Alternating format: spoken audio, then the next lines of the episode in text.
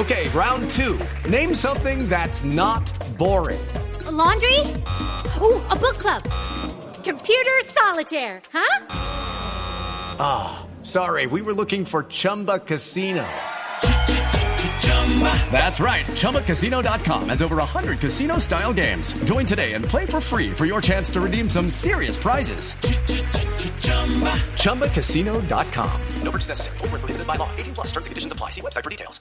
Les voy a contar dos cosas rápidamente que tienen que ver con, con aplicaciones a las que le podemos sacar más jugo.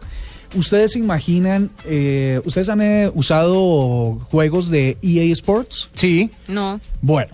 Es de las productoras más grandes más del mundo importantes deporte. en De videojuegos juegos, y sobre todo los que tienen que ver, eh, bueno, muchísimos juegos en- de temáticos, Need for Speed, eh, Battlefield, eh, bueno, toda una gran cantidad de títulos.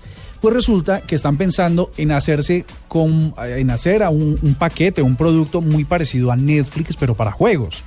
Se trataría de una mensualidad de 5 dólares al mes, con lo que usted podría entrar, elegir entre un catálogo de juegos y jugar desde su PC.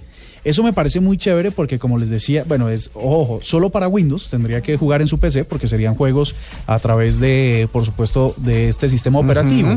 Tendrían eh, luego las personas que hicieran eh, membresía con ellos, pues descuento en el juego físico. Pero digamos que ya no tiene usted que invertir eh, 80 o 90 dólares en un título que luego se queda a usted Sí. por 5 dólares al mes. Y al estilo de Netflix, no todos a la vez, pero sí entrando y saliendo algunos títulos, podría jugar. Eso está muy chévere. eh, lo van a presentar muy próximamente. Electronic Arts o EA, pues están ahí trabajándole a eso. Van a empezar con 12 títulos, con 15 títulos, ¿no? Que Eh, incluirán los clásicos, supongo yo. Los clásicos de, de. EA como Halo, como... Dragon Age, Eso. Inquisition, Sí. Battlefield, Ajá. Hardline, Battlefield 4, The Sims 3, FIFA 15, Need for Speed Rivals, SimCity, Battlefield 3 y Death Stranding 3. Ujú. Eh, bueno, Ese. todos me entendieron. Esa es la primera, la primera parte de lo que tiene que ver con cosas, con videojuegos por suscripción, que sería un servicio muy innovador.